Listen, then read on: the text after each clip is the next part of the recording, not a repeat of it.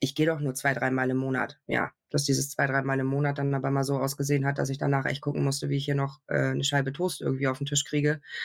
Das äh, steht dann auf dem anderen Blatt. Glücklich, süchtig. Der Selbsthilfe-Podcast über das abstinente Leben mit Spielsucht.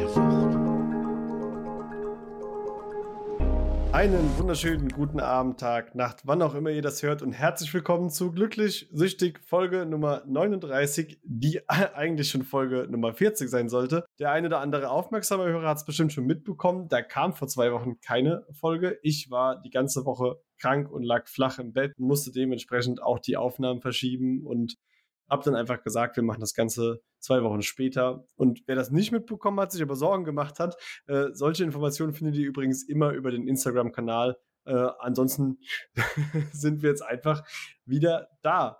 Und bevor ich euch erzähle, worum es heute geht und mit wem es heute geht und überhaupt, äh, wie immer so ein paar organisatorische Sachen.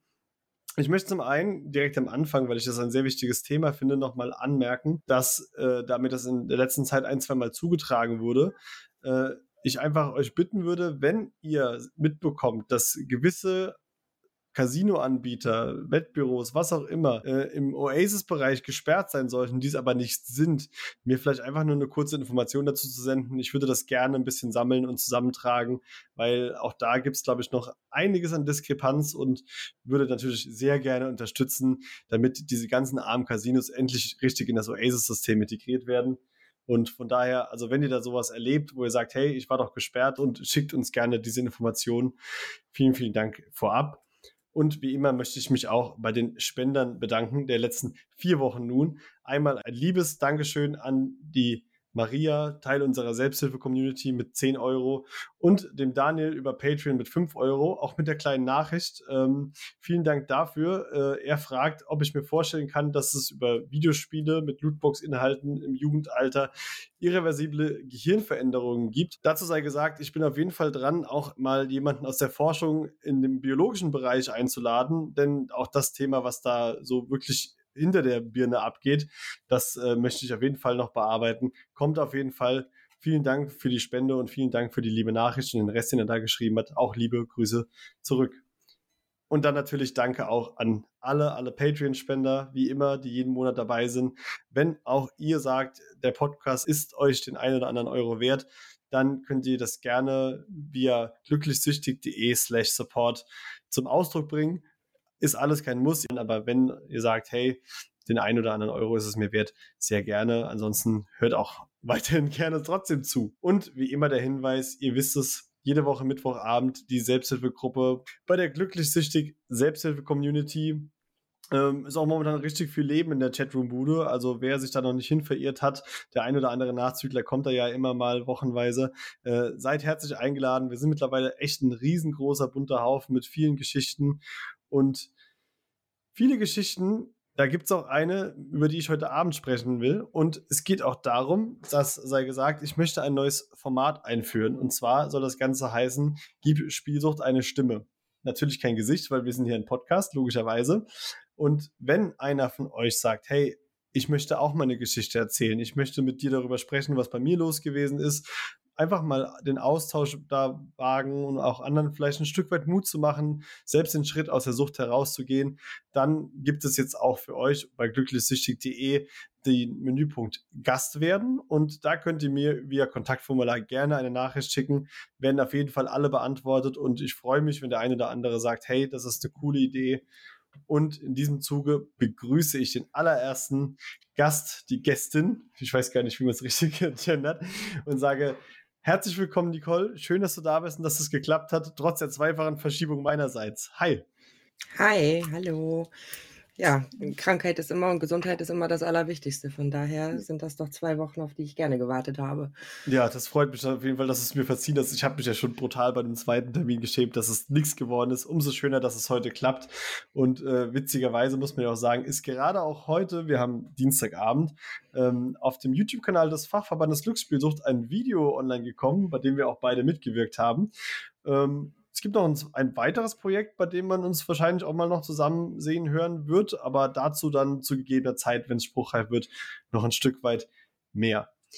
Ähm, Nicole, als allererstes würde ich persönlich gerne mal die Nachricht so ein bisschen äh, aus dem Kontext gerissen, die du mir damals, als äh, du mir das erste Mal geschrieben hast, äh, vorlesen, wenn das für dich okay ist. Aber natürlich. Weil äh, es klingt nach einer sehr wilden Zusammenfassung und äh, dann würde ich sagen, wir können das Ganze vielleicht im Nachgang so ein bisschen systematisch dann durchgehen. Ähm, Angehörige eines Junkies und Spielsüchtigen, acht Jahre Spielhallenaufsicht, dann selbst glücksspielsüchtig, heute drei Jahre, acht Monate und acht Tage, gut, jetzt werden noch ein paar dazugekommen sein seit der Nachricht, spielfrei. Leite seit drei Jahren die Selbsthilfegruppe und bin seit November die Vorstandsvorsitzende des neuen Bundesverbandes Selbsthilfe Glücksspielsucht Glücksspielfrei e.V. Wow. viel, viel, Geschichte in so wenigen Zeilen. Also, ähm, ich weiß gar nicht, wo wir da ansetzen sollen. Ähm, ja, also ein Bewerbungsvideo sollte ich damit nicht machen, glaube ich. Ach, das, nicht, das ist nicht zwingend gesagt. Ne? Ich habe ja auch äh, vor kurzem ein ganz nettes Bewerbungsgespräch gehabt mit einem positiven Ausgang für mich. Äh, und da war auch das, sage ich mal, ganz klar offen kommuniziert. Und das fand ich eigentlich auch ganz erfrischend. Von daher, ich finde es auch toll, dass du da so erfrischend mit umgehst. Würde aber vielleicht trotzdem sagen, wir rollen das Pferd so doch ein bisschen von hinten auf und fangen vielleicht mal bei der kleinen Nicole an, wenn das für dich okay ist. Bei, bei der kleinen Nicole meinst du ähm, in, in meinen Kindheitstagen oder wo möchtest du hin? Ich weiß ja nicht, wie groß du mittlerweile bist, aber die Kindheitstage werden vielleicht einfach so als Einstieg, wenn das für dich okay ist. Aber an der Stelle nochmal natürlich gesagt, äh, du musst natürlich zu nichts Stellung beziehen, sagen, was du nicht möchtest. Und wenn du sagst, ey, das ist mir zu privat, zu intim, was auch immer, äh, einfach sagen, Kevin, du hältst deine Schnauze jetzt und dann gehen wir einfach zum nächsten Punkt. Also alles gut, ich bin da wirklich offen, weil ich immer denke, jeden Einzelnen, der sich vielleicht ein ganz kleines bisschen in meiner Geschichte wiederfindet und daraus ein wenig Kraft schöpfen kann, ähm, da ist, ist es jedes Wort wert. Und ähm, ich bin mit mir mittlerweile im Reinen und, und ähm, klar mit mir. Von daher ähm, gibt es eigentlich nichts, wo man ähm, jetzt reintappen könnte, wo ich denke, um Gottes Willen. Also von daher äh, fangen wir vielleicht damit an, dass ich ähm, mit einer total lieben, liebevollen äh, Mutter und einem Vater, der ähm, nicht viel zu Hause war, groß geworden bin. Ähm, mein Vater äh, ja, war viel außerhausig unterwegs und meine Mama hat immer versucht, ähm, beides aufzufangen und war, äh, also wenn meine Mutter den Raum betritt, äh, füllt sich der Raum mit Liebe.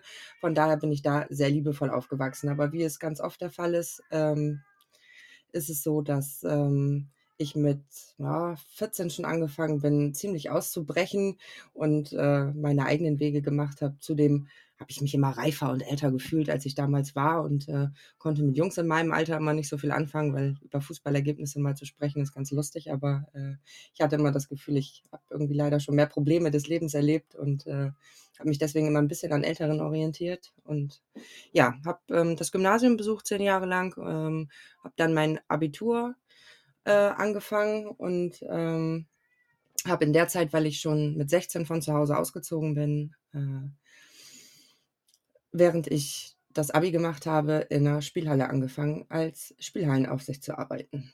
Und wie das dann so ist äh, in diesen liebenswerten Etablissements, ich nenne sie liebevoll Kaschem, ist die Luft manches Mal nicht so gut, weil früher durftest du noch überall rauchen und ich musste dringend mal, obwohl ich selber Raucherin bin, raus und frische Luft schnappen. Und da ist mir der Vater von meinem Großen über den Weg gelaufen, den ich schon viele Jahre kannte, aber wir uns jahrelang nicht gesehen hatten. Und da kommen wir zu unserem ersten Fakt, nämlich ich war Angehöriger eines Junkies und Spielsüchtigen. Ähm, Tiags Papa, äh, für den ist das genauso, also Tiag ist mein großer Sohn, äh, ist für alle Beteiligten in Ordnung, wenn ich über sie spreche. Ähm, der Vater ist heroinabhängig ähm, und ähm, nebenher halt, also Polytoxikomane, ähm, auch noch spielsüchtig.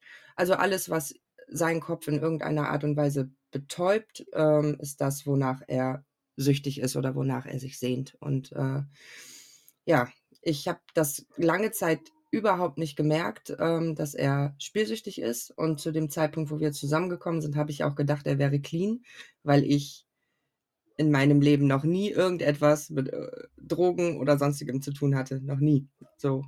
Von daher war es für mich schwierig, da irgendetwas zu erkennen. Und ja, das kann dadurch, ich dass ich da auch gerade angefangen hatte, in der Spielhalle zu arbeiten, hatte ich auch noch nicht den Blick für, oh, da könnte jemand Spieler sein oder nicht.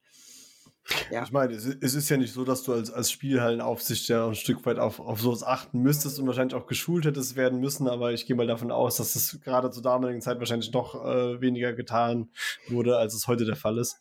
Ge was? Geschult? Haha. Hm, ja, ja, ja. Oh, du bist 18, du kannst ja arbeiten. Das war meine Schulung.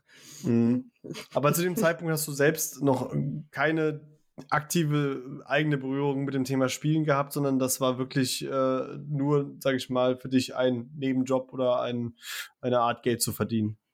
Es war ein Nebenjob und ich habe mich bei jedem Einzelnen gefragt, wie man denn bitte schön so bescheuert sein kann, so viel Geld in diese Automaten zu stecken. Also mir hat jeder Euro wehgetan und ich habe immer gedacht, meine Güte, mich kann das nicht treffen. Aha, und jetzt sitze ich hier.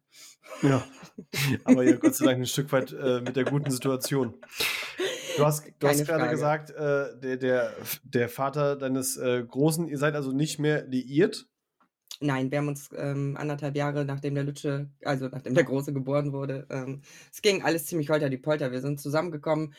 Drei Monate später war ich ungeplant schwanger, habe deswegen dann leider auch mein Abitur abgebrochen ähm, und hatte dann einen Junkie an meiner Seite, der gleichzeitig halt auch, ich habe bis zum Mutterschutz in der Spielhalle gearbeitet ähm, und wenn ich Spätschicht hatte, war er in der Frühschicht in, in genau derselben Halle und hat da ähm, unser Geld verzockt. Wow. Also, wow. Also, das mhm. ist natürlich ein äh, super Kreislauf, wenn man sich gerade überlegt, dass wahrscheinlich auch, äh, sage ich mal, damals der Stundenlohn mit Sicherheit, also nicht gerade. Unter äh, Mindestlohn lag, genau, ja. Mhm. Und äh, das ist natürlich äh, eine ganz, ganz schlechte Bilanz in dem Moment. Aber wie es wahrscheinlich ja. auch in dem Moment so ist, äh, ist man auch ein Stück weit einfach in so einer Situation gefangen oder weiß auch gar nicht, wie man damit umzugehen hat. Ne? Das das Problem ist, wenn du so blauäugig bist und ich glaube, das geht vielen Angehörigen so. Man hat sogar eher, ähm, äh, geht es in die Richtung der Gedanken, dass man denkt: „Der hat eine Affäre, der liebt mich nicht mehr, der, ähm“ also, ich hatte 1.500 Ideen, wo er sein könnte, aber nicht eine davon wäre gewesen in der Spielhalle. Und dadurch, dass ich so tolle Kolleginnen hatte, die es mir auch nicht erzählt haben, ähm, war es für mich ein ziemlicher Hammerschlag. Ich habe hemdsärmlich niedlich, wie ich damals blauäugig, wie ich unterwegs war. Ich hatte so eine so eine Spardose. Kennst du diese Blechspardosen von früher, wo es immer hieß, da kommt man nicht ran, weil man sie mit dem Dosenöffner aufmachen musste? Mhm, es hatte mhm. sonst keinen keinen Öffner in irgendeiner Art und Weise. Und dann habe ich gedacht, naja, ich kenne ja seine Vorgeschichte so ein bisschen, was die Drogen angeht. Nimmst du so eine Spardose, da kommt ja keiner ran.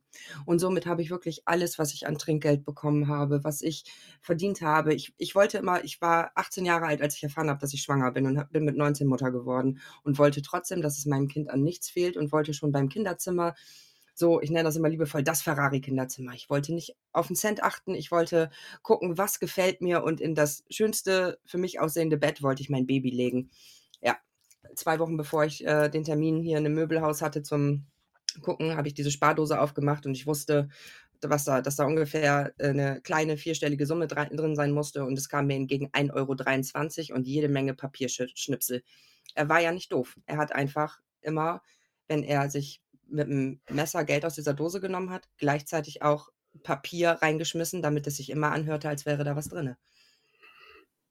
Ja, es ist, es ist natürlich unfassbar. Also ich meine, das sind natürlich Verhaltensweisen, wo man als äh, jemand, der damit nicht in Berührung gekommen ist, in der Form denkt, äh, wie, wie blöd kann ein Mensch auch sein. Ne? Zu, zu, mhm. Äh, so eine, sage ich mal, Logik eines kleinen Kindes zu gehen, zu sagen, ich mache da auch noch Papierstöpsel rein, um dem Ganzen äh, dann noch ein, das Gefühl von, äh, dass es voll ist, äh, zu vermitteln. Ähm, aber auf der anderen Seite wissen wir. Für mich hat es gereicht. also für, vor allen Dingen für mich, für mich hat es gereicht. Ne? Ich habe immer mal, wenn ich so, so einen kleinen Zweifel hatte, an der Dose geschüttelt und es klang ja, als wären da, meine Güte, was, was sind da für Scheine drin? Hm, ja. Wow. ja, somit war das Ferrari Kinder dann halt eins von einer Gebrauchtplattform. Äh, ja, das, was halt gerade ging. Aber er ist trotzdem groß geworden. Er wird 15 dieses Jahr und spuckt mir mittlerweile auf den Kopf und ähm, er hat es überlebt. Über deinen Sohn möchte ich auf jeden Fall auch gleich noch ein Stück weit reden. Ähm, vielleicht kurz, um die Geschichte da so ein bisschen abzuschließen oder da, darüber zu reden. Wie ging es dann weiter? Bist du, sage ich mal, in diese Co-Abhängigkeitsfalle geraten? War das für dich der Punkt, wo es vorbei war? Also ich meine, ich stelle mir das extrem, also ich, ich weiß, was eine Schwangerschaft mit der Frau generell schon macht. Das, das äh, habe ich ja auch zweimal miterleben dürfen.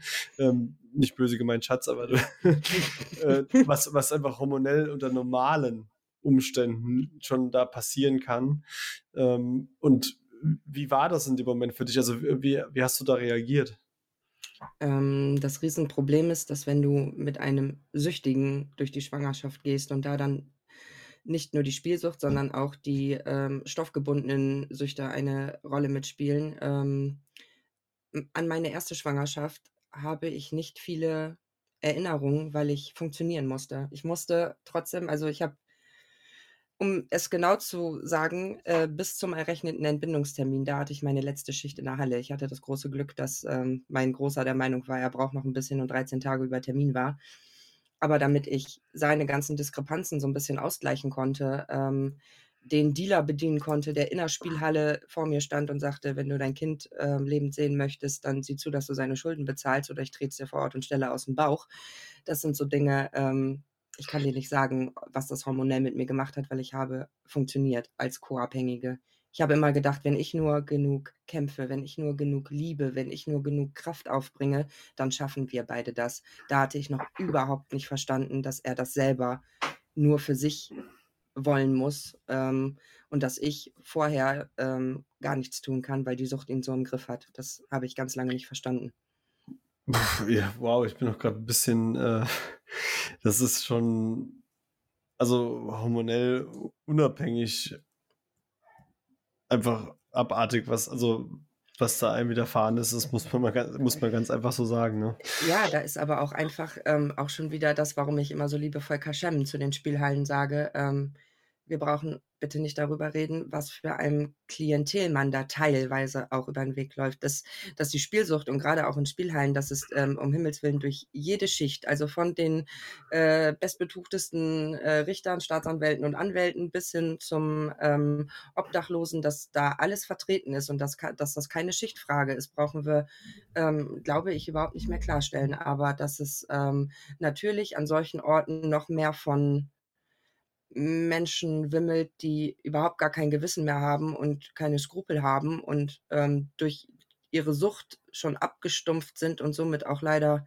im wahrsten Sinne des Wortes über Leichen gehen. Ähm, das, den Preis zahlt man, wenn man in, in solchen Etablissements arbeitet.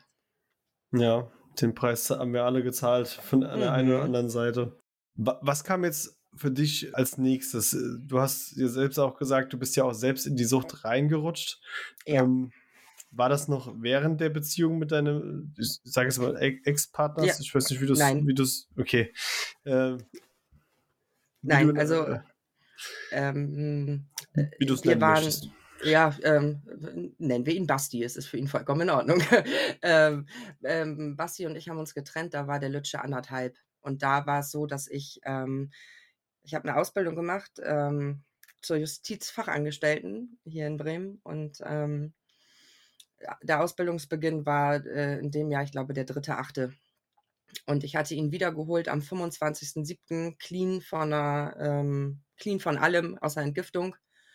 Und am 25.07. ist meine Mutter in dem Jahr auch noch äh, 50 Jahre alt geworden und ich wollte ihr unbedingt ähm, was Tolles ermöglichen und habe sie, meinen Vater und meinen kleinen Bruder, ich habe noch einen kleinen Bruder, der ist äh, acht Jahre jünger als ich, ähm, habe die damals in den Zoo Hannover geschickt und ähm, habe auf meine ähm, damals, Gott hab sie selig, demenzkranke Oma aufgepasst mit meinem kleinen Kind und ja, meinem cleanen Lebensgefährten an meiner Seite. Ja, hm, das Freitag sind sie losgefahren. Freitagabend kam er schon sehr verspätet äh, und nicht mehr er selbst seiend wieder. Und Samstagmorgen habe ich ihn dann vor die Wahl gestellt, ob jetzt die Drogen oder wir weil ich nämlich für mich auch ganz klar wusste, wenn ich meinem Kind und mir was bieten möchte und diese Ausbildung durchziehen will, brauche ich die Kraft für mich. Und er hat sich ganz klar für die Drogen entschieden und ähm, da haben wir uns getrennt. Ja, und dann habe ich meine Ausbildung angefangen und habe aber nebenher die ganze Zeit noch in der Spielhalle gearbeitet. Also ähm, ich bin dann zwar nicht mehr Vollzeit Spielhallenaufsicht gewesen, sondern nur noch an den Wochenenden. Ähm, aber ja, das war, da war ich 2021, also da habe ich gerade mal drei Jahre da gearbeitet und da war, da war noch nichts in irgendeiner Art und Weise von, bei mir von, von Interesse an den Automaten.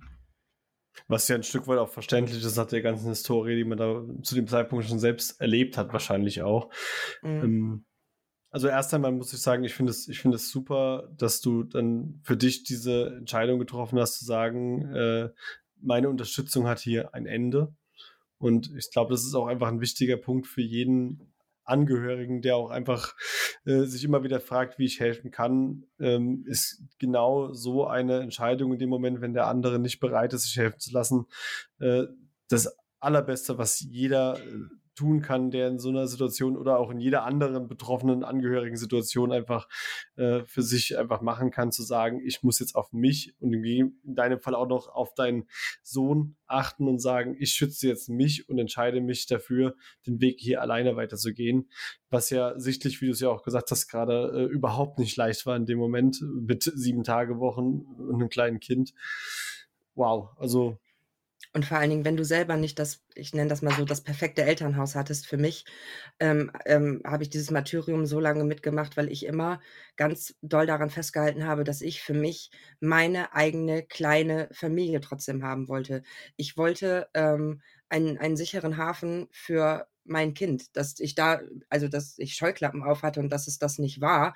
Ähm, ist mir im Nachhinein auch klar geworden und dass das die einzig richtige Möglichkeit war, Tiag auf den richtigen ähm, Weg zu bringen und ihm die Wertigkeit zu zeigen, was, was ich als, als Werte und Normen anlege, ist auch richtig. Aber in dem Moment, als damals 20-Jährige, ähm, wo sowieso die ganze Welt schon von oben herabgeguckt hat und gesagt hat, die ist mit 18 schwanger geworden, die hat ihr Abi abgebrochen, ich habe so Sprüche gekriegt wie Hartz IV und der Tag gehört dir ein Leben lang. Ähm, und das, obwohl ich einfach nur gesagt habe, so, ich trage mein Kind jetzt aus. Ich möchte das erste Jahr in jedem Fall mit ihm verbringen und dann suche ich mir selber eine Ausbildung. Ähm, das habe ich getan und in dem Moment, wo ich angefangen habe mit der Ausbildung und mich von ihm zu lösen, ähm, war es ähm, auch wieder der Weg in Richtung, wer bin ich eigentlich? Weil vorher haben seine Süchte unser Leben bestimmt. Mhm. Weil es, du machst dir ja Gedanken darum, wenn, wenn der gute Mann nur zehn Minuten zu spät kommt, weil er einen Bus verpasst hat. Ist er jetzt in der Halle, sitzt da bei seinem Dealer, kommt er gleich klar nach Hause, ähm, muss ich Angst haben, dass wieder irgendwo Geld fehlt. Ähm, ich habe mein, mein eigenes Bargeld ähm, nicht mehr zu Hause gelagert, sondern habe das bei meinen Eltern deponiert, damit ähm, ich immer noch zur Not irgendwo einen Notgroschen liegen habe, falls mal was ist. Und das sind alles so Dinge, die ja eine Co-Abhängigkeit aufzeigen, sondergleichen. Ja, klar auch, ähm, auch ein Stück weit alles zu tun, um dem anderen, da sage ich mal, es leicht zu machen, beziehungsweise äh, den, den Konflikt in dem Moment zu vermeiden und das Problem einfach, sage ich mal, für sich auch nicht anzugehen. Ja, und ähm, in, in, dem Moment hast du ja das Gefühl, wieso ich helfe ihm doch. Ich, ich, ähm, ich tue doch, was ist, ich, ich äh, erschwere ihm doch schon den Zugang zu ähm, Geld oder zu sonstigem, ne? Ähm, das ist, ja, es war irgendwie. Aber da sind wir wieder bei der persönlichen Einsicht. Die kann einfach, äh, ohne die kann es dann einfach in dem Moment auch nichts werden. Richtig.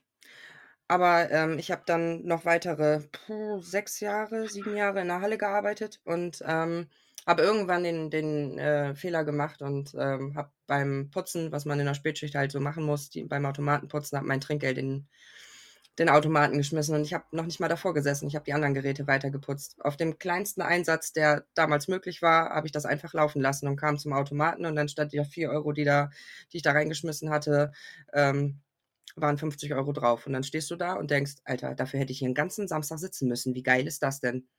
Das war die Freude in dem Moment und das war das, was mein Hirn abgespeichert hat. Und damit ging die Spirale ganz langsam los. Ich finde es ich find's total spannend, weil du ja gerade auch äh, mit, mit acht Jahren äh, Spielhallenaufsicht sicherlich vieles erlebt hast. Also wahrscheinlich könntest mhm. du alleine, äh, könnten wir wahrscheinlich allein einen Podcast mit, sage ich mal, Beobachtungen aus dieser Zeit füllen.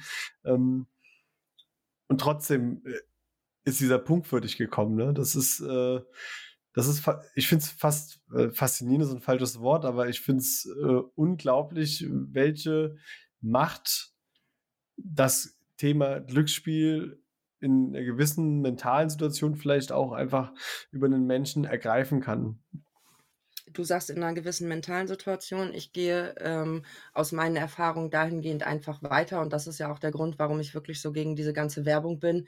Ähm, etwas, was du tagtäglich siehst und wo du tagtäglich vermittelt bekommst, dass das normal ist, das wird für dich irgendwann normal. Wenn du jeden Tag den Leuten Geld wechselst, Kaffee bringst, äh, denen beim Gewinnen und Verlieren zuguckst, ist das für dich normal. Genauso wie wenn ich, wenn ich äh, durch, durch Basti ähm, jede Menge äh, Drogenangehörigen-Erfahrungen habe, selber bis jetzt noch keine gesammelt habe, kann ich dir aber genau ähm, sagen, wie ein Absturz aussieht, wie, ähm, äh, was weiß ich, wie, wie ein Besuch beim Dealer abläuft oder sonstiges. Du bist voll im Thema drin, obwohl du dich damit selber eigentlich gar nicht auskennst und es ist für dich normal. Ich, ich ähm, habe mich mit Menschen über Drogenkonsum unterhalten, als hätte ich selber jahrelang äh, konsumiert, dabei habe ich das nie getan. Einfach weil es zu meinem Leben dazu gehörte. Und ich kenne so viele Spielhallenaufsichten, die ähm, bis äh, 0 Uhr oder bis 1 Uhr in ihrer Halle gearbeitet haben und dann die letzte Stunde, die meine Halle noch auf hatte, rübergekommen sind und da noch gezockt haben. Weil sie sind da eigentlich nicht dürfen, ne? Ja, das, äh, äh, hatten ja auch mal jemanden aus der Spieler da, der, also äh, Mitarbeiter, der das auch quasi so erzählt hat. Ähm, äh, und vor allen Dingen ist es da das Lustige, die es in der eigenen nicht durften. Ähm, ich weiß nicht, wie oft es vorgekommen ist, wenn wir uns äh, unterhalb der Hallen mal irgendwie Geld geliehen haben, man dann darüber geflitzt ist und ähm, du dann, wenn du die Tür aufgemacht hast, gesehen hast, wie die Aufsicht der anderen Halle auf Pause gedrückt hat und ähm, dann nur zu dir nach vorne gekommen ist, dich bedient hat und dann wieder zu ihrem Automaten gegangen ist. Also ähm, ich habe in, in meinen ganzen zehn Jahren Spielhallen-Dasein, wenn es hochkommt, vier Aufsichten kennengelernt aus allen Spielhallen hier in Bremen-Nord, die nicht auch selber glücksspielsüchtig waren. Ja, und also das, das, ist ja auch ein Thema, das mittlerweile ja auch in der Forschung, sage ich mal, auch seinen Platz hat, dass ja. man da den Zusammenhang auch erkennt und auch die Problematik da sieht. Und ähm, ja, dementsprechend, ich glaube, wir müssen beide äh, keine Werbung für diese Stellenbeschreibungen machen, das ist äh, vollkommen klar. Nein, und vor allem nicht unter den Voraussetzungen. Also ähm, ja. Ja, und somit ähm, irgendwann habe ich dann. Warst du 50 Euro reicher für einen Moment? Ja, oh. Mhm, ja. Genau. Mhm. Mhm. äh, kann, ich, kann ich zu dem Zeitpunkt zurückspringen, bitte, weil dann äh, hör, mit dem Wissen von heute, weil dann höre ich jetzt auf. Freue mich über die 50 Euro und werde nie wieder auch nur einen Fuß in so ein Etablissement setzen. Weil ähm, dein Hirn speichert dann ja einfach ab. Ich packe da ein bisschen Kleines rein und gehe mit ganz viel Großem wieder raus. Das ist ja das, was dein Hirn sagt, das funktioniert jetzt immer. Und wenn es dann beim nächsten Versuch nicht klappt, ach, heute hat es einfach nicht so viel Glück, versuchst es nochmal. So geht ja diese Spirale los. Und äh, bei mir war es dann irgendwann so, dass ich, ähm, ich war dann sogar aus Selbstschutz, also so ein bisschen ähm, hat, hat das dann doch noch funktioniert. Aus Selbstschutz war ich dann irgendwann so, dass ich gesagt habe, so ich arbeite jetzt nur noch einmal die Woche sonntags hier und ähm, als das auch nicht geklappt hat, weil ich immer mit weniger Geld nach Hause gegangen bin, als ich dazu verdient habe. Man macht einen Nebenjob ja eigentlich, damit man ein bisschen was in die Haushaltskasse ähm, bringt. Ja, nicht, nicht unbedingt. Also meine, meine, meine Freundin arbeitet beim Depot äh, kennst du wahrscheinlich diesen Dekoladen? Ja. Da, da, weiß ich auch nicht, ob die immer ihren Tagessatz damit nach Hause bringt, äh, bei dem Zeug, okay. das jemand bringt. Aber ich glaube, das ist nochmal eine ganz andere Geschichte. Vielleicht, vielleicht sprechen wir da in dem Zusammenhang irgendwann mal über die Liebe Dekosucht und Kaufsucht. Aber nein, so schlimm ist es Gott sei Dank noch nicht. Nein, nein, das ist ja aber auch, wir können das auch einfach ein bisschen geschärft sagen. So sind wir Frauen.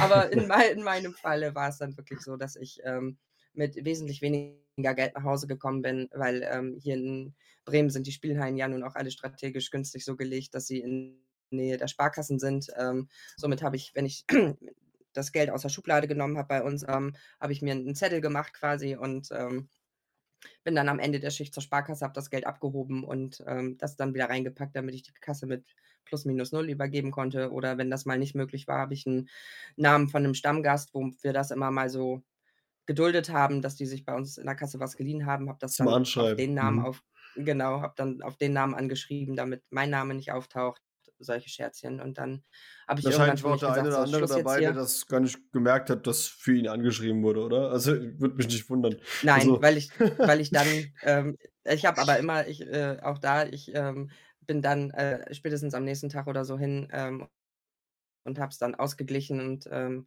habe gesagt, Mensch, habe ich gestern ganz vergessen zu streichen oder sonstiges so, ne? Die Ausreden, die man Ja, das, so man, man kennt das ja, diese, diese temporären Geldleihsituationen, wo man sich dann sagt, ja, morgen mache ich es wieder rein und das geht auch eine Zeit lang vielleicht mhm. ganz, also geht gut in Anführungszeichen und dann reicht das irgendwann nicht mehr aus, um es auszugleichen, weil die Kontrolle da genau. komplett verloren geht. Und ich schätze mal, das ist dann auch so ein Stück weit bei dir passiert.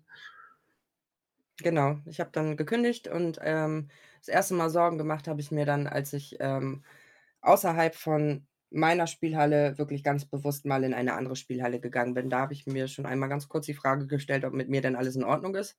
Habe diese Frage dann natürlich aber gleich wieder ignoriert und bin dann richtig toll in diesen Sumpf abgedriftet. Ähm, ja.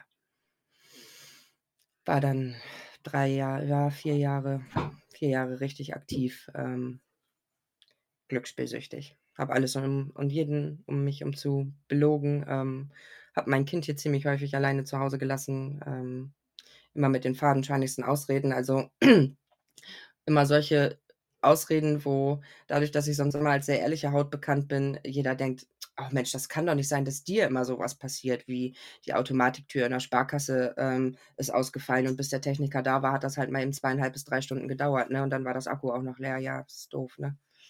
Ja. Ja.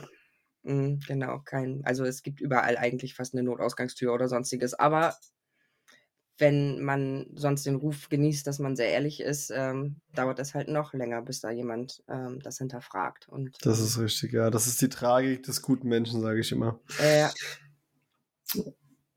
okay, ja, wow. dann also dann sind wir zu dem Zeitpunkt äh, wie alt? Also Hm, warte mal, er ist jetzt, wird jetzt 15. Ich bin vier Jahre spielfrei, da war er elf. Also irgendwas so zwischen sieben und elf also in schon, dem Zeitraum. mm, ja. Wie geht's, wie geht's dir heute so damit, wenn ich fragen darf? Ich meine, wir, wir wissen alle, das ist ja vollkommen klar, was, was damals passiert ist. Bei, bei allen von uns äh, ist ja, würde ich mal behaupten, nie mit einer Böswilligkeit äh, passiert. Und aber ich weiß aber auch trotzdem genauso, dass man sich auch das immer wieder sagen kann und es immer Punkte geben wird, die man selbst einfach nie vergessen würde und die einem, einem so ein Stück weit nagen. Ich ähm, habe ganz lange gebraucht, um mit mir Frieden zu schließen, dass ich trotz allem eine gute Mutter bin. Daran habe ich ewig lange gezweifelt, ähm, weil man macht das als Mutter einfach nicht, sein Kind hier alleine zu Hause zu lassen ähm, oder ähm, das Kind zu belügen. Bei uns gab es immer nur eine Devise, du kannst alles machen und du kannst alles tun. Wir stehen alles gemeinsam durch, solange du mir die Wahrheit sagst. Und wenn du Mhm. dann selber gegen diese einzige Regel, die es hier zu Hause gibt, verstößt, fühlst du dich einfach beschissen. Und ähm, die Wunden, die das hinterlassen hat, nämlich, dass wenn der mich mal eine halbe Stunde nicht erreicht oder ich einfach mal ein bisschen länger auf der Arbeit bin oder so, dass auch er Angst davor hat, dass ähm, ich wieder spiele oder zocke oder so, das wird, glaube ich, ähm, immer bleiben. Genauso wie ähm, kann ich mit ihm mich abends auch nur schlecht vor den Fernseher setzen, so ab 21, 22 Uhr, wenn dann die Werbespots für diese ganzen Glücksspiele ähm, vollzogen werden im Fernsehen, weil mein Sohn derjenige ist, der dann eigentlich gerne den Fernseher zertrümmern möchte, wenn er das sieht. Logischerweise. Also dein Mhm. Sohn weiß in, der, äh, äh, in den Punkten auch sichtlich Bescheid. Dann würde Ja. würd ich auch gerne gleich noch drüber reden. Ähm, wollen wir vielleicht mit dem schlimmsten und schönsten Teil zugleich anfangen, der Punkt, wo du gesagt hast, es reicht? Ja, 10.05.2018, Donnerstag, Vatertag. Also, ich habe noch, äh, warte kurz, 28 Tage, dann sind es vier Jahre, sind meine vier Jahre voll. Ähm, meine Mutter hatte es irgendwann schon mal mitbekommen, dass mit mir irgendwas nicht stimmt. Wie gesagt, sie ist ähm, eine der liebevollsten Menschen, die ich kenne und sehr feinfühlig. Ähm, sie hatte mich schon mal aus der Spielhalle geholt, da konnte ich aber auch da mit meinem, ich habe doch immer alles im Griff. Ich bin immer diejenige, die trotz allem alles geregelt bekommt. Ich bin die Macherin hier, ich so die, auf die sich alle verlassen. Damit konnte ich sie dann irgendwie beruhigen und sagen, ich habe alles unter Kontrolle und ich wollte einfach mal eine halbe Stunde meine Ruhe haben, bla bla bla, das, was man dann so erzählt. Danach wurden die Ausreden noch besser und das Ortungssystem in meinem Handy habe ich ausgemacht und solche Späßchen, um das alles noch ja, weiter zu führen. Und Mhm. ähm, an Vatertag, als ähm, weder mein Lebensgefährte noch mein Sohn mich auf dem Handy gekriegt haben, weil es war ja immer, was ganz lange meine Ausrede war, ich habe halt keine Hobbys, das hier ist mein gutes Recht. Ähm, ich habe jetzt auch mal Zeit für mich verdient. Ähm, ich habe jetzt auch mal das Recht darauf, Geld für mich auszugeben. Das waren die Entschuldigungen für mich selber, ähm, womit ich das, das Zocken für mich so ein bisschen ähm, für mich selber legalisiert habe, so nenne ich das jetzt mal, ähm, äh, für mich selber die Ausreden geschaffen haben, um auch zu sagen, also ich bin doch nicht spielsüchtig, weil ich gehe doch nicht jeden Tag. Ich kenne doch Spielsüchtige, weil ich habe lange in der Spielhalle gearbeitet und ich gehe doch nur zwei, dreimal im Monat. Ja, dass dieses zwei, dreimal im Monat dann aber mal so ausgesehen hat, dass ich danach echt gucken musste, wie ich hier noch äh, eine Scheibe Toast irgendwie auf den Tisch kriege. Das ähm, steht dann auf dem anderen Blatt. Nur an Vatertag hat mich keiner erreicht und meine Mutter hat sich dann voller Sorge und Panik, wissend, was los ist, ins Auto gesetzt und ist in Bremen Nord die Straßen abgefahren, um zu gucken, wo mein Auto steht, vor welcher Spielhalle. Es war 18.03 Uhr, als die Spielhallentür aufging meine Mutter mich anguckte, mich von oben bis unten einmal anstarrte und wieder rausging, ohne Wort, ohne einen Ton, ohne irgendwas. Ich habe nur gesehen, wie ihre Augen gebrochen sind. Und das war für mich der Punkt, wo ich natürlich noch das Geld zu Ende gespielt habe, weil der Automat hätte ja jetzt endlich mal schmeißen müssen. Ich war doch schon lange da und habe mein ganzes Geld da reingesteckt. Aber danach und dann war das Geld weg und dann kommen die Gedanken. Genau. Und ich bin aus der Tür raus und meine Mutter lehnte am Auto guckte mich und sie hat mich nur angeguckt. Sie hat nichts gesagt, sie hat mich nur angeguckt. Und das war für mich der Punkt, wo ich ähm, schnottenrotzheulend nach Hause bin und ähm, sie mitgekommen ist und ich mich auch gleich nach oben in mein Schlafzimmer verzogen habe und angefangen habe zu googeln und zu suchen. Vor vier Jahren war das noch gar nicht ganz so einfach. Mhm. Ähm, ich bin bei ähm, einem Blog gelandet, der Spielverderber. Mhm. Ganz toll beschrieben ähm, und ich fühlte mich angesprochen, aufgehoben und habe am gleichen Abend noch dem eine E-Mail geschrieben, der dann, weil er ja nun auch schon viele Geschichten kennengelernt hat, erstmal drei, vier, fünf Fragen als Gegenfrage zurückgeschrieben hat, ob es jetzt gerade mir Ernstes aufzuhören oder ob, ich nenne das immer so, dieser, diese, dieses ähm, Druckhilfe suchen ist, nämlich ich habe gerade alles verzockt und ich brauche jetzt Hilfe, aber morgen, Sobald, wenn dieser, ja. wenn dieser Druck wieder ein bisschen innerlich abgefallen ist, dann habe ich schon wieder eine andere Ausrede für mich. Aber ja klar, wenn das Geld wieder da ist, dann, dann, mhm. dann es, sind die Vorsätze auf einmal weg. Genau. Und ähm, mit dem habe ich dann, das war ja den Donnerstagabend, ähm, Freitag habe ich mich gefühlt, als wäre ich, äh, ja, als hätte ich einen Marathon gelaufen irgendwie, weil da diese ganze Lügenwelt in mir zusammengebrochen ist und ich dann erstmal gucken musste, wo ich eigentlich wie vielleicht noch Aufklärungsarbeit betreiben muss. Ähm, habe dann aber am Sonntag ein ganz langes Telefonat mit ihm gehabt und der konnte mich dann, weil er den Leiter, den damaligen Leiter unserer Selbsthilfegruppe kannte, konnte der mir die Kontaktdaten vermitteln und ich konnte dann den Donnerstag drauf, den 17.10., ähm, das erste Mal in die Selbsthilfegruppe. Und ähm, da habe ich mich gefühlt, wie als würde ich zu meiner eigenen Hinrichtung gehen.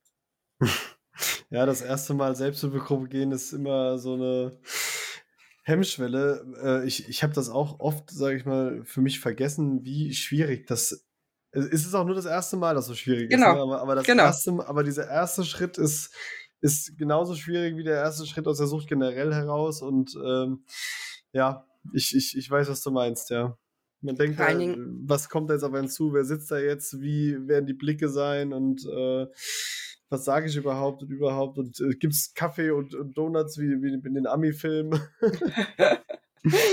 also bei uns gab es wirklich Kaffee und Kekse. Das war mir aber am, beim ersten Mal alles derart egal, weil ich einfach nur gedacht habe, wie glaube ich fast jeder Süchtige, wenn er sich für sich selber die Sucht erstmal eingesteht, du hast ja auch immer dieses, wie hohl kann man eigentlich sein, wie blöd kann man eigentlich sein, ähm, wie dumm bist du eigentlich. So, diese Fragen habe ich mir immer wieder gestellt, bis ich überhaupt für mich raus kristallisieren konnte, ich habe eine Krankheit, ich bin süchtig, das hat nichts mit meinem Intelligenzquotienten zu tun. So, ne? Also ich habe ja das mhm. Abi nicht äh, angefangen, weil ich mit den Lehrern geschlafen habe, sondern weil meine Leistungen gestimmt haben und mein IQ auch.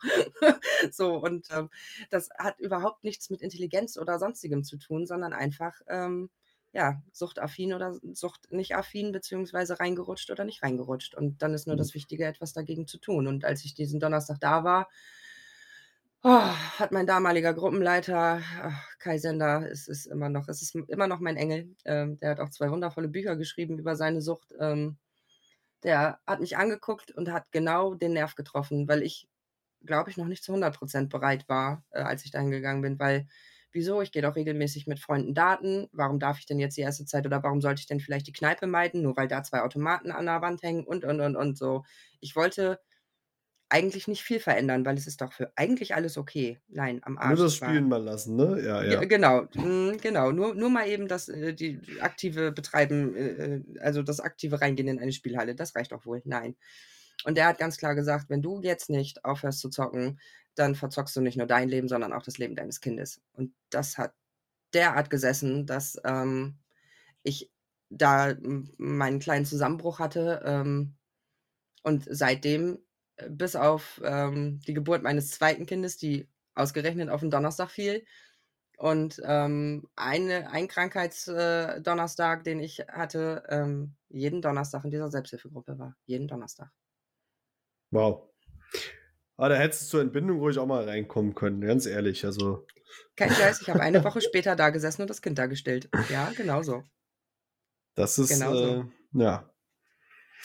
Das Ja. Baby war die erste Zeit unser, unser jüngstes Mitglied in der Selbsthilfegruppe. Ich hoffe, dass er die nie braucht, aber wenn, weiß er zumindest, dass es schön ist. Das ist äh, ein sehr, sehr schöner Punkt, weil du gerade sagst, äh, wenn das Kind es braucht. Äh, und du hast ja auch gerade schon gesagt, dass es äh, auch noch äh, hier einen älteren jungen Mann gibt. Und Mhm. der weiß heute über alles Bescheid. Ja. Wie bist du da dran gegangen? Also, äh, oder ist das, war das unvermeidlich, dass er das mitbekommen hat? Oder war das eine bewusste Entscheidung zu sagen, ich möchte ihn da mit ins Boot holen zu einem gewissen Alter? Ähm, dazu müssten wir noch mal kurz zu Basti zurückspringen, weil ähm, ich habe, du hast das vorhin so schön gesagt, es ist ja auch wichtig, sich ähm, von, von diesen Menschen zu lösen ähm, und äh, wieder auf sich selber aufzupassen und wenn die keine Hilfe wollen, dann sie irgendwann zu lassen. Das ist Mhm. vollkommen richtig. Bei uns war es dann aber nach über einem Jahr und einer riesen, ich nenne das immer liebevoll Ehrenrunde von Basti, dem tiefsten Absturz seines Lebens, ähm, stand er irgendwann vor unserer Tür und hat um Hilfe gebeten. Und die hat er von mir bekommen, weil ich es immer so gesehen habe, auch wenn es nie ein Zurück in die Beziehung gegeben hätte, ähm, ist er der Vater meines Kindes. Und ich möchte, dass mein Kind einen Vater hat. Somit habe ich, ähm, ich nenne das immer liebevoll, die Betreuung für ihn übernommen, ähm, ohne dass ich einen Betreuerausweis hatte, von Geld einteilen, äh, Rechnung bezahlen ähm, und so weiter und so fort. Ähm, ganz viele Jahre. Und als er dann Aber zu der Zeit mal- warst du selbst äh, trocken oder noch gar nicht am Spielen? Oder? Doch, ich, also in der Zeit war ich am Zocken. Aber sein, ich, ich habe mich nie an Geldern von anderen bedient. Nie. Nee, nee äh, darum, Mhm. darum ging es mir auch gar nicht. Ich finde das nur äh, ganz, ganz spannend immer, dass, glaube ich, gerade die Menschen, die sich selber vielleicht die Hilfe suchen, sollten auch oftmals so ein bisschen gerne, äh, um sich, sage ich mal, dann besser zu fühlen und äh, da auch ein bisschen, sage ich mal, sich selbst im Selbstwert wieder zu steigern, äh, gerne halt auch in dieser Helfersituation auftreten, obwohl sie eigentlich selbst auch hilfsbedürftig wären. Also so, so kenne ich das von mir persönlich zumindest noch aus meiner damaligen Zeit. Ähm, würde ich zu 99,9 Prozent so unterschreiben, weil es ist dann ja auch in dem Moment, wenn ich mich mit den Problemen von anderen beschäftige, muss ich mich nicht um meine eigenen kümmern. Genau. Ähm, das würde ich äh, auf, alle, auf jedes andere Problem, was ich in der Zeit gelöst habe, so übertragen. Bei Basti war es aber wirklich so, dass ich dachte, wenn ich ihm, weil er um Hilfe gebeten hat, wenn ich ihm helfe, hat mein Sohn eine Chance auf einen Vater. Ah, okay, Und da, so war sind es auch. wieder bei, bei, de- bei dem, The dem Wunsch nach der, sage ich mal, äh, nach dieser Familie, nach diesem Familiengedanken, was man so einfach Genau. weitertragen will, ja. Kann ich auch Genau. verstehen, ja. Und es hat super geklappt bis zum Zeitpunkt X.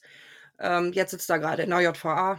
Von daher wird es ein bisschen dauern, bis er den Podcast hören kann, weil er dann leider nochmal eine Ehrenrunde gedreht hat. Aber diese Ehrenrunde war halt dann vor, oh, jetzt weiß ich wieder, vor vier Jahren, drei Jahren. Der ausschlaggebende Punkt, dass Tjag hat sich immer gefragt, was hier nicht stimmt, was, was, ähm, ob er irgendwas falsch gemacht hat, dass Papa sich zum Beispiel nicht meldet, dass Papa keine Zeit mit ihm verbringen kann und und und. Und ich wollte natürlich nicht, dass mein damals, weiß ich nicht, zehnjähriges Kind ähm, erfährt, dass sein Vater ein Drogenproblem hat. Ich wollte ihm diese Bürde nicht auferlegen und habe mir Hilfe bei einem Kinder- und Jugendpsychologen geholt, der dann sagte, darf ich Ihnen mal die Frage stellen, womit geht es Ihnen denn besser? Wenn Sie wissen, ähm, woran Sie sind und wo das Problem ist und dass nicht Sie das Problem sind oder wenn Sie ganz klar merken, hier stimmt etwas nicht und Sie sich selber immer fragen, ob Sie daran schuld sind. Hm, Und das war für Punkt. mich der ausschlaggebende Punkt, dass ich versucht habe, kindgerecht deswegen bin ich so unfassbar dankbar, ähm, um die Dame, dessen Namen ich jetzt natürlich gerade vergessen habe, die, glaube ich, deine letzte Folge, ähm, ausstaffiert hat mit diesen tollen Kinderbüchern. Ich bin jedem so dankbar, der sich so ein bisschen versucht, in die, ähm in die Kinder reinzudenken und, ähm, das kindgerecht zu erklären, denn du stehst in dem Moment da und ich habe einem Zehnjährigen versucht zu erklären, dass Papa von einer Substanz abhängig ist und die ihm leider mehr wert ist als alles andere auf dieser Welt, weil er krank ist. Ja. So, das hat er sehr gut aufgefasst und seitdem konnte er damit auch besser umgehen. Ähm, er hat seinen Vater zum Gespräch hierher zitiert. Ähm, mein Sohn ist einfach bombastisch, ähm, hat ihm auf den Kopf zugesagt, wie sehr er ihn liebt und dass er sich Sorgen um ihn macht, aber dass, wenn er wegen den Drogen stirbt, er nicht eine Träne um ihn weinen wird. Mhm. Gut gebrüllt, Löwe. Weil in dem Moment saß dann der 38-jährige Vater ihm gegenüber und fing ganz doll an zu weinen, weil sein Sohn ihn da ziemlich mit getroffen hat. Ja. Aber aus auch da wieder aus co-abhängigen Sicht eine ganz klare Kante gezeigt, das muss man ja wirklich sagen. Ja. Und, ähm, Tjag ging's von da an einfach besser und Tjag ist ist, ähm, mir heute noch, ähm, Schritt 1.000 Schritte voraus, weil, ähm, er ganz klar sagt: „Egal, was hier mal so ankommt von Bastis Problem, ja, das sind Papas Probleme, aber nicht meine. Der kann sich melden und mir sagen, wie's ihm geht, aber alles andere ist nicht mein Problem.“ Also, diese klare Linie hätte ich in manchen Momenten gerne. Da bin ich wirklich, ähm, immer wieder baff und, äh, bin derart stolz, ähm, weil ja, wenn dann der Anruf aus'm Knast kommt irgendwie und, ähm, er mir dann sagt irgendwie, äh, ja, es ist da grad 'n gelber Brief angekommen und die möchten noch dies oder jenes von ihm oder so, Mhm. muss ich immer mein inneres Chi finden und sagen: „Er wird das da alleine lösen. Du brauchst ihm nicht helfen.“ Das ist für mich immer noch ein Lernprozess nach 14 Jahren des Getrenntseins. Äh, ja, aber Tjag ist da klasse. Und weil ich gemerkt habe, wie wichtig diese Ehrlichkeit ist, dass er weiß, woran er ist, habe ich meinem Kind die Belastung zugemutet, ihm zu sagen: „Auch deine Mutter ist krank.“ Und, ähm, auch das war gut und richtig, weil natürlich fragt sich das Kind: „Will Mama keine Zeit mit mir verbringen? Warum ist sie denn immer, wenn ich zu Hause bin, weg? Warum, ähm, sagt sie, sie fährt einkaufen und kommt 5 Stunden später wieder?“ Ähm, das Mhm. sind Fragen, die Kinder sich stellen. Kinder sind ja nicht blöd. Äh, Von daher gene generell m s predige ich ja auch immer diese Offenheit sowieso an den Tag zu legen, wo es in äh, bei den Menschen, die es einem wert sind, äh, das einfach zu tun, weil, äh, das einfach ich habe ja damals auch äh, damals auch gesagt, das war für meine Partnerin das fehlende Puzzlestück, um zu verstehen, was da nicht stimmt. Weil Ja. wie du gesagt hast, äh, sonst was ausgemalt in Form von Affären oder sonst irgendwas, äh, wo sie weil sie einfach das Problem nicht greifen konnte. Und genauso auch andere, sage ich mal, auch die Stimmungsschwankungen mitbekommen haben, die Abwesenheit, die mentale. Und in dem Moment, wenn ich einfach im Nachgang da auch einfach Aufklärung leiste, ich den Menschen ja auch die Chance gebe, es zu verstehen. Genau. Und vor allen Dingen, ähm, sich selber von den, äh, Gefühlen: „Habe ich irgendwas verkehrt gemacht?“ freizumachen. Weil wie oft, ähm und da das deswegen bin ich, ähm, dankbar um mein hybriden Dasein, so nenne ich das immer, dass ich sowohl die Seite der Angehörigen kenne, wie auch die Seite, ähm, der Spieler. Ähm, ich kann, wenn wenn Angehörige mich anrufen in in Form von der von der Selbsthilfegruppe, die ich leite, ähm, ich kann sie genau da abholen, wo sie sind, weil ich es so nachvollziehen kann, dass die keinerlei Verständnis dafür haben, dass die sich hinstellen und sagen: „Hör doch einfach auf. Wie kann man denn? Ähm, wir wir haben nichts zu essen im Kühlschrank und der sitzt seelenruhig in der Halle.“ Und denen dann ein bisschen versuchen zu erklären, was da im Kopf grade abgeht und dass man dieses rationale Denken überhaupt nicht hat, sondern dass die Sucht einen sowohl den Kopf als auch die Füße als auch die EC-Karte in dem Moment bestimmt. Ähm, Ja. jetzt in der in der Situation, in der ich jetzt bin, empfinde ich das als ganz großes Geschenk, dass ich das aus allen Richtungen beleuchten kann. Ja, ich ich denke mal auch, dass dieses generelle Suchtverständnis wir haben jetzt ja auch beispielsweise über deinen über deinen Ex-Partner jetzt auch denke ich mal, zu keinem Moment negativ gesprochen, äh, wo vielleicht jemand, der damit keinen Bezug in so einem Moment hat, auch sagen würde, oh Gott, was, was ist das für einer und überhaupt und sonst was. Ne? Und das Mhm. ist ja auch, äh, wo, wo wir aber beide einfach wissen, nein, das, ist, das sind einfach andere äh, Sachen, die da einfach greifen. Und klar wünschst du dir wahrscheinlich auch heute noch, dass er für sich die Kurve bekommt. Und äh, also ich, äh, schätze jetzt einfach mal, ne, dass, dass ihr, ihr habt noch Kontakt, wenn ich das richtig verstanden habe, zumindest sporadisch. Ja, ja, ja, ich war vor zwei Wochen gerade in der JVA. Ist schön da. Wenn man nicht selbst drin sitzt wahrscheinlich. Ne? genau. Ja. Ja, oh, nein, grauen. Also, das ist immer so meine, meine, ich nenne das immer liebevoll meine Kodderschnauze. Nein, es ist grauenvoll. Es ist als, auch da ist es als Angehörige grauenvoll, ähm, weil äh, das auch eine Menge mit dir macht. Ähm, ich habe auch immer gesagt, ich möchte nicht, dass mein Kind hier einen Knast von innen sieht. Dadurch, dass Basti jetzt aber noch, ja, zwei Jahre ungefähr absitzt ähm, und Tag 15 wird, konnte ich mir entscheiden oder konnte ich mich entscheiden, als er gesagt hat, er möchte ihn besuchen, ziehe ich das mit ihm gemeinsam durch, wie bis jetzt alles. Ähm, oder sage ich ihm, ich möchte das nicht und er könnte aber mit 16 alleine gehen, ohne mein Einverständnis. Und Hm. ähm, somit haben wir das hier lange beratschlagt, Jak und ich, und haben viel drüber gesprochen und er wollte ihn sehen, was jetzt im Nachhinein gut war, weil als er ihn das letzte Mal gesehen hat, hat Basti auf seine 1,96 noch äh, 59 Kilo gewogen. Jetzt wiegt er 109.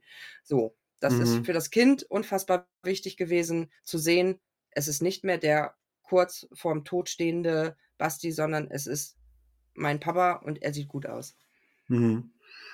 Also an der Stelle wünsche ich auch einfach nur, falls er das irgendwann mal nachhören kann, äh, alles, alles Gute auch für die Zukunft und dass vielleicht äh, dieser Aufenthalt äh, die notwendigen Schritte für ihn gebracht haben, dass er da auch einen besseren Weg für sich gehen kann.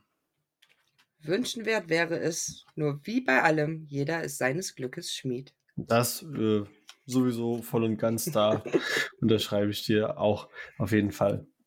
Jetzt hast du einen 14-jährigen Sohn, der Mhm. super aufgeklärt ist. Mhm. Aber auch du warst acht Jahre im Kontakt mit, mit dem Glücksspiel und, und hast viel wahrscheinlich auch gesehen, was hätte abschrecken können und bist dann ein Stück weit reingerutscht. Ist da bei dir so ein Stück weit auch im Alltag die Angst da? Ist, ist das viel Thema bei euch? Weil gerade, sage ich mal, in der heutigen Zeit, äh, gerade Jungs in dem Alter sind ja leider Gottes schon äh, die primäre Zielgruppe für viele gewerbliche Anbieter in Sachen Glücksspiel, äh, Handygames, Mobile Games, äh, Gambling im Spielebereich äh, und, und, und. Also da gibt es ja zig, sage ich mal, schleichende Prozesse, wie man versucht, sich die nächste Generation an Spielsüchtigen oder, sage ich mal, äh, Bezahlmenschen heranzuzüchten. Also ich finde das nicht schleichend. Ich finde, das ist sowas von aggressiv täglich da, äh, dass, es, ähm, dass ich da immer ganz doll aufpassen muss, dass ich meine Suchtgeschichte nicht in ihn reininterpretiere.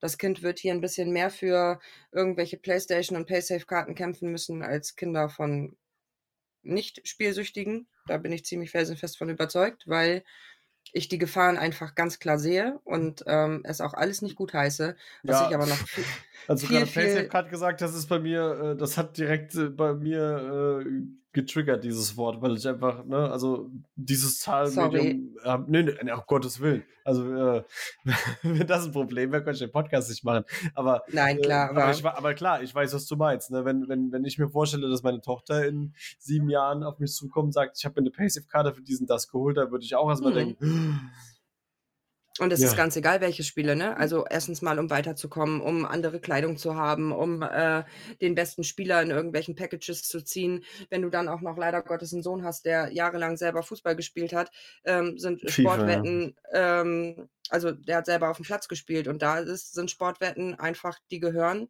zum ganz normalen jugendlichen Sprachgebrauch.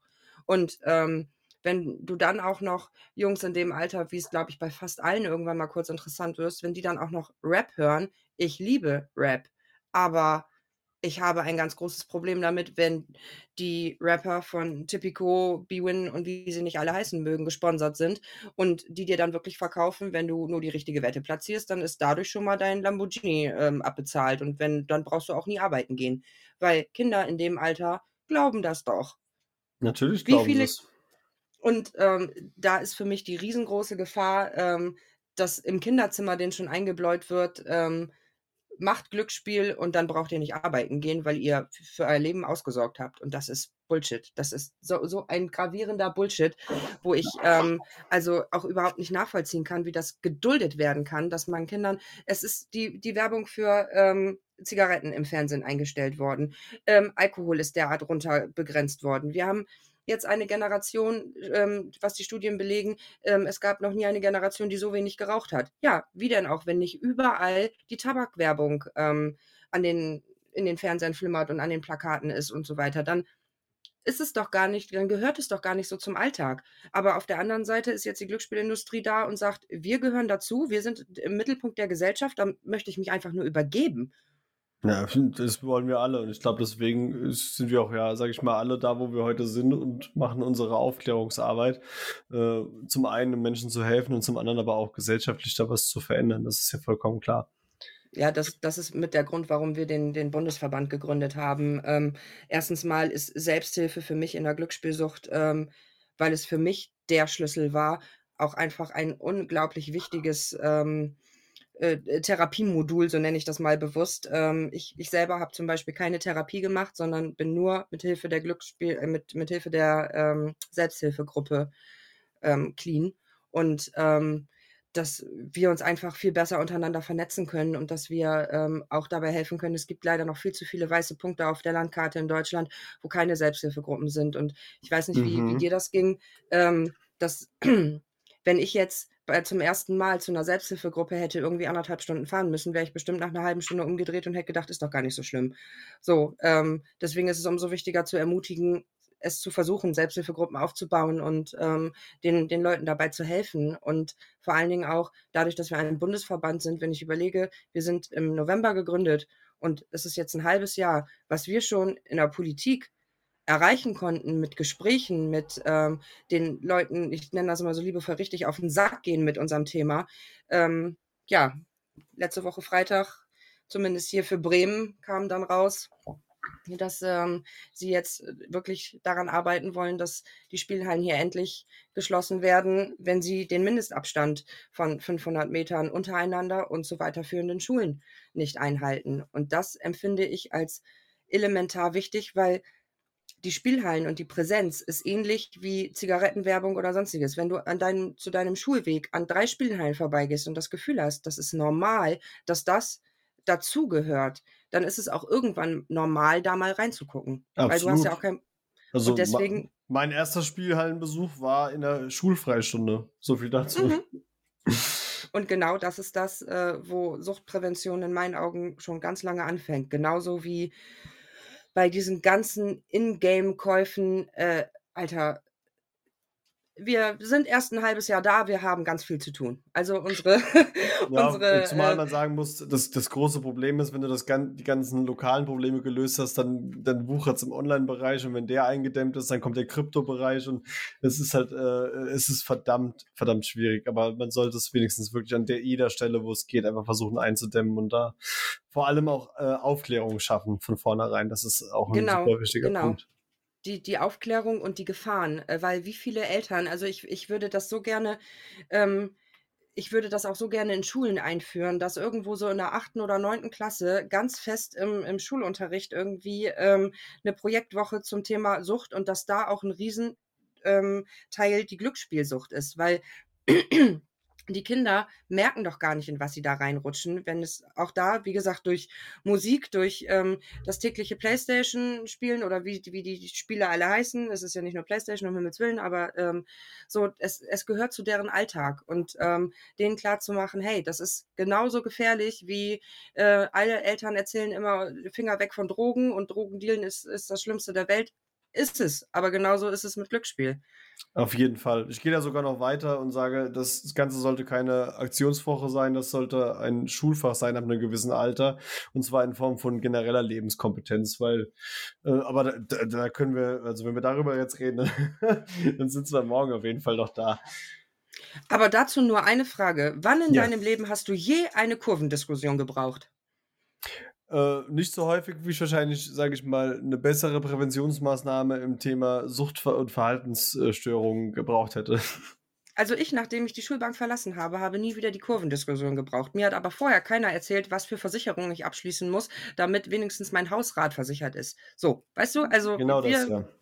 Oder eine Steuererklärung. Und, ne, Ja, äh, also es, äh, genau das, das. äh, oder das erste Mal einziehen, was man beachten muss. Äh, ne? Also es sind, Ja, es sind so viele Punkte, wo man sagt, äh, also da, da müsste das ganze schulische System sich sowieso mal selbst überdenken. Und äh, wie immer da auch hier der Hinweis, äh, jede Schule sehr gerne immer sich melden. Also Prävention im Umkreis äh, mache ich gerne so gut es geht und ich schätze mal Nicole genauso. Äh, richtig. und wenn wir es nicht machen, gibt es noch viele andere, mit denen man vernetzt ist. Also da auf jeden Fall die offene Einladung an jeden, der, sage ich mal, im Lehrbereich tätig ist. Ähm, ich glaube, da gibt es viele gute Leute, die, die vielleicht einen ganz guten Draht zu jungen Menschen hätten und da auch helfen können. Wir sind jederzeit und gerne da.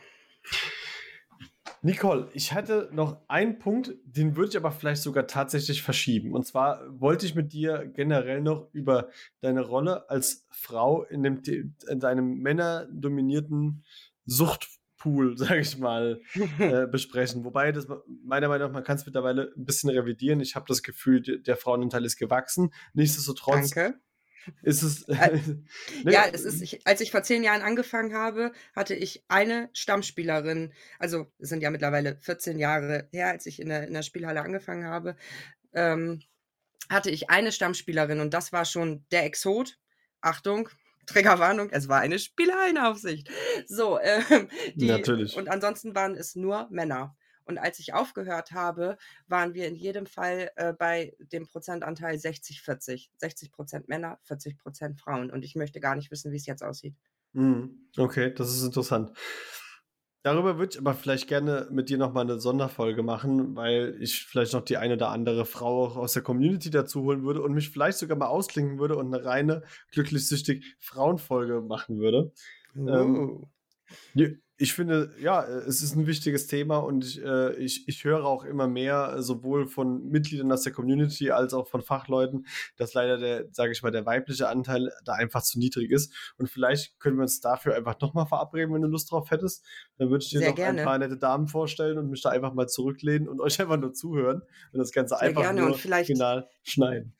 Vielleicht ähm, gucken wir dann auch mal die Unterschiede zwischen äh, der männlichen und der weiblichen Glücksspielsucht an. Den, den einen oder anderen kleinen, aber feinen Unterschied gibt es da doch noch. Da bin ich sehr, sehr gespannt drauf. Wirklich. Also, das, das wäre vielleicht auch mal wieder das ein oder andere tatsächlich auch ein bisschen zum Lachen, weil äh, manchmal sind die Themen dann doch leider, leider Gottes, man kennt es ja, ne, nicht immer so äh, zum Lachen gedacht. Wobei man sagen kann, wir beide können ja heute wieder Gott sei Dank sehr gut zusammen lachen und das ist das, was Oh zählt. ja. Ja, das, ähm, ich, ich sage immer so schön, dass das ähm, Glück, was du in der Spielhalle gesucht hast, kommt erst in dem Moment wieder, wenn du äh, aufhörst zu spielen. Und das ist ähm, ein derart schönes und befreiendes Gefühl, ähm, dieses, dieses Gefühl wieder spüren zu können. Meine Güte, war viel Gefühl in diesem Satz. Ja, ähm, aber das ist es das- auch einfach, ja.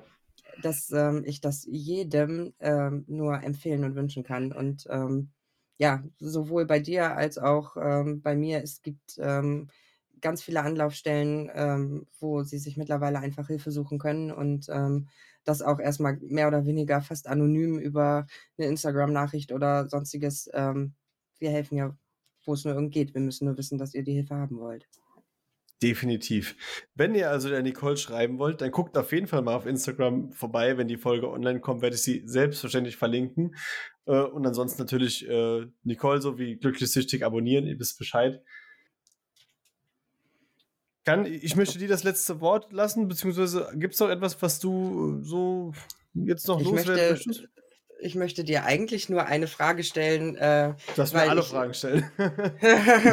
Nein, aber, aber eine auf das Thema, wo du gerade sagtest, wir werden irgendwann vielleicht hoffentlich nochmal zu einer Sonderfolge da zusammenkommen. ja. Hat es dich je interessiert, ob es jetzt ein hübscher, sexy Cowboy ist, der auf den Büchern durch die Gegend reitet, oder ob es Delfine sind, die aus dem Wasser hervorspringen, um irgendwelche Perlen zu sammeln beim Glücksspiel, oder ging es dir ums Gewinnen? Wow, jetzt, jetzt habe ich gerade ganz viel. Äh, weder noch. Ähm, Also sagen wir es mal so, ich, glaub, ich glaube, das ist eine gute Frage. Wow, das ist eine wirklich interessante Frage. äh, jetzt müsste man natürlich mal darüber äh, über die Verhaltensmuster oder welche, was, was sagen die Spiele, die ich gespielt habe, über mich aus, ne? Ähm, ähm, da, da, das, das wäre dann die dritte Sonderfolge irgendwie. Ja, Wir können uns ja schon. einmal im Jahr ja. verabreden, gar keine Frage, nein, aber ähm, mir ging es nur darum, ich glaube ganz klar, dass ähm, der Anstieg von Frauen einfach auch damit zusammenhängt, die Drehscheiben haben ich, ich verallgemeiner das jetzt mal so. Und bitte, jede Frau, die auch schon mit den Drehscheiben äh, enorme Probleme hat, fühlt sich nicht angegriffen. Aber uns Frauen haben die Drehscheiben jetzt nicht so wirklich interessiert. Aber wenn da wie kleine süße Hundewelpen irgendwelche hübschen Delfine mit irgendwelchen tollen Perlen dann auf einmal aus dem Wasser auftauchen, ist das nur darauf ausgelegt gewesen, die Frauen an die Automaten zu kriegen. Und leider Gottes, sie haben es geschafft. Also da muss ich mal ganz kurz meine weibliche Seite ein bisschen vorholen und ich, ich möchte das Spiel jetzt nicht nennen, aber ich habe auch sehr gerne ein Spiel mit komischen Perlen gespielt. das ist, du, jeder Mann hat auch eine weibliche Seite, um Himmels Willen. Dass man da ja auch noch mehr Leute mitkriegt, ist gar keine Frage. Aber ähm, die Glücksspielsucht gibt es, ja nun schon verdammt lange. Ja, klar. Ähm, und ähm, muss, hab da immer Mario Bart im Kopf, äh, so von wegen Männer sind primitiv, aber glücklich. Euch haben auch die Drehscheiben voll und ganz gereicht. So. Die habe ich gar nicht mehr gekannt, aber äh, Gott sei Dank. Ach, du, man, man muss ja auch, so nicht Küken, alles ne? mitnehmen. Du bist auch so ein Küken. Wie, wie alt bist du? Ähm, ich bin 89er Jahrgang. Ach komm, dann bist du nur ein Jahr jünger und du kennst die Drehscheiben nicht mehr? Ich kenne sie, aber ich habe, aber ja, da, die gut, sind, gut. aber die ja. sind einfach komplett an mir vorbeigegangen. Also okay, äh, okay. ich hatte mal den Sandro äh, hier zu Gast, der ja auch seit 20 Jahren abstinent ist und der hat äh, auch äh, von, de, von so einem Automaten erzählt, von dem ich gar nichts mehr wusste. Äh, ja. Aber da sieht man einfach, wie schnell auch diese Industrie da einfach im Wandel ist und sich da anpasst und neue Zielgruppen erschließen möchte. Also ich würde ja wirklich gerne mal in so einem Meeting dabei sein, wenn, wenn da neue Konzepte aufgestellt werden, wie da gesprochen wird, aber ich äh, finde, das sollten ich glaube, da wird mich, einführen. Ich glaube, da wird auch keiner äh, mich zu einladen. Von daher, wer, wer, weiß, vielleicht haben wir ja irgendwann mal einen Aussteiger, der dazu was erzählen kann. Nicole, ich danke dir viel, vielmals für dieses super offene Gespräch. Ähm, ich wünsche dir, wir, wir, sehen uns ja sowieso ein paar Mal, aber nichtsdestotrotz weiterhin alles, alles Gute mit deiner Familie und ich äh, finde das klasse, wie du den Umgang mit deinem Sohn da pflegst und ähm, auch mit dem anderen Nachwuchs, der das wahrscheinlich nicht so wahrnehmen kann. Nein, und er kennt mich zum Glück auch nur abstinent. Das ist auch eine ganz schöne Sache, ne? Da yeah. muss ich auch sagen, schöner, schöner der Punkt. Ist erst zwei. Mhm. Und so soll es auch bleiben. Und genauso möchte ich auch an alle anderen Hörer hier nochmal sagen, wie immer zum Abschluss, bleibt spielfrei, werdet spielfrei, es lohnt sich und wir hören uns wirklich in zwei Wochen. Macht's gut. Tschüss. Du darfst auch Tschüss sagen. Okay, tschüss.